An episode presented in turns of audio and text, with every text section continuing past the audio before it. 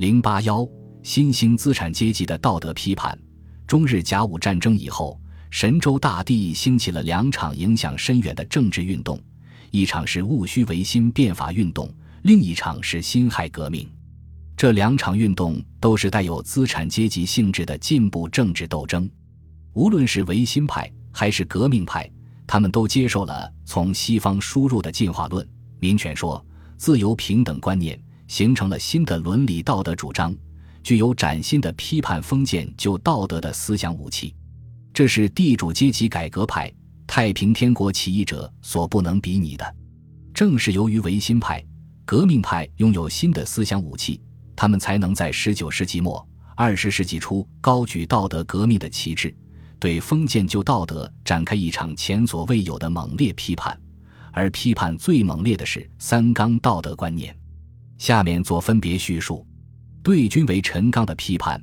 君为臣纲是三纲中的核心内容，也是封建君主专制制度最重要的理论基础，因而他遭到的批判也最为集中。维新派谭嗣同在《人学》一书中，把批判的锋芒主要对准封建君主专制制度。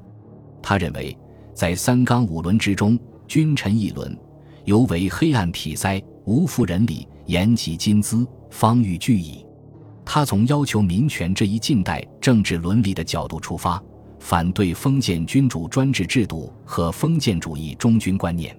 谭嗣同用社会契约论的基本理论解释国家和君主的起源以及君、臣、民三者之间的伦理关系。他说：“谭嗣同在这段文字中明确地指出，君主是由人民推举出来为百姓办事的人。”所谓君权神授，纯属君主为维护君权而虚设，明确提出废君权、兴民权的命题，继承和发展了古代历史上重民轻君民本君末的社会伦理思想。谭嗣同还批驳了忠君死节这一在封建制度下似乎是天经地义、不可悖逆的道德准则。他说，统治者将反对忠君死节等封建道德教条的言行视为叛逆。并列于十恶之首，这种做法违背了天理。因为君者，公位也。彼君之不善，人人得而录之，出无所谓叛逆也。叛逆者，君主创之以恫吓天下之名；不然，彼君主未有不自叛逆来者也。如果说天下有叛逆之事，那么君主就是最大的叛逆者。君主为所欲为，就是对百姓的叛逆。在谭嗣同看来，封建纲常名教并不是天理的体现，也不是人的本性所固有的东西，而是由人制造出来的，以适应封建统治阶级奴役人民需要的精神枷锁。因而，所谓“君为臣纲”一说，完全是无稽之谈。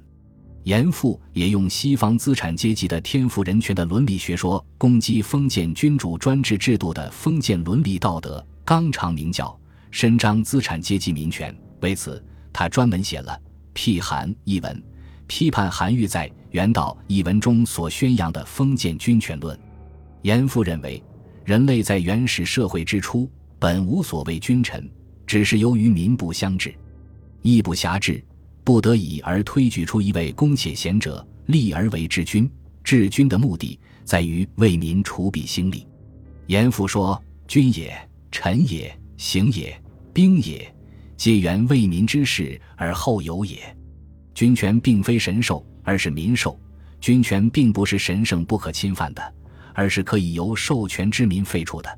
在君臣、君民的伦常关系中，应当以民为天下之真主，因为民为贵，社稷次之，君为轻的观点是古今之通义，任何人都不能违背。严复对于君权神授论的大胆否定。闪烁着资产阶级民主主义伦理思想的火花，他提出的“君权民授，主权在民”的思想，给了封建纲常之首的“君为臣纲”以沉重的打击。谭嗣同、严复对封建军权的批判，在资产阶级改良派中颇具代表性。随着民主革命运动的兴起，近代伦理学说通过各种途径得到传播，抨击封建军权。即批评封建君主专制制度，是当时民主主义思想文化与封建主义思想文化交锋的主要内容。在伦理道德方面，民主主义者提出革天的口号，对封建君权和君位臣纲封建礼教提出挑战。他们以近代自然科学为武器，揭穿了君权神授、君乃天子的神话。邹容说：“历代君主思其国，奴其民，为专制政体，多元福瑞不惊之说，愚弄前手，矫误天命，参国人所有而独有之，以保其子孙帝王万世之业。”专指君主身上披着的以愚民为目的的封建礼教的神圣袈裟被无情的撕破。还有人指出，所谓“君要臣死，不得不死；父要子亡，不得不亡”这种神圣不可侵犯之纲常主义，使得君权之无限，虽日日杀人不为过。柳亚子更激愤地说：“君为臣纲是一般腐儒来拍皇帝的马屁，立出的种种荒谬绝伦的邪说。”说什么普天之下莫非王土，率土之滨莫非王臣，又说什么君使臣死不得不死，任他把你浑身剁成肉酱，不敢喊一声冤，叫一声痛；任他把你妻女来抢夺，还要三跪九叩首的谢恩。可看到这样世界，还能够讲人道吗？邹容更指出，数千年来明公巨卿，老师大儒，所以垂教万世之二大义。曰忠曰孝，更是之曰忠于君，孝于亲。吾不解忠君之为何？吾见夫法，每等国之无君可忠也，而齐国人民尽瘁国事之义务，待一日不可缺焉。民主主义者对君为臣纲的批判，较之维新志士又深化了一步。有的学者认为。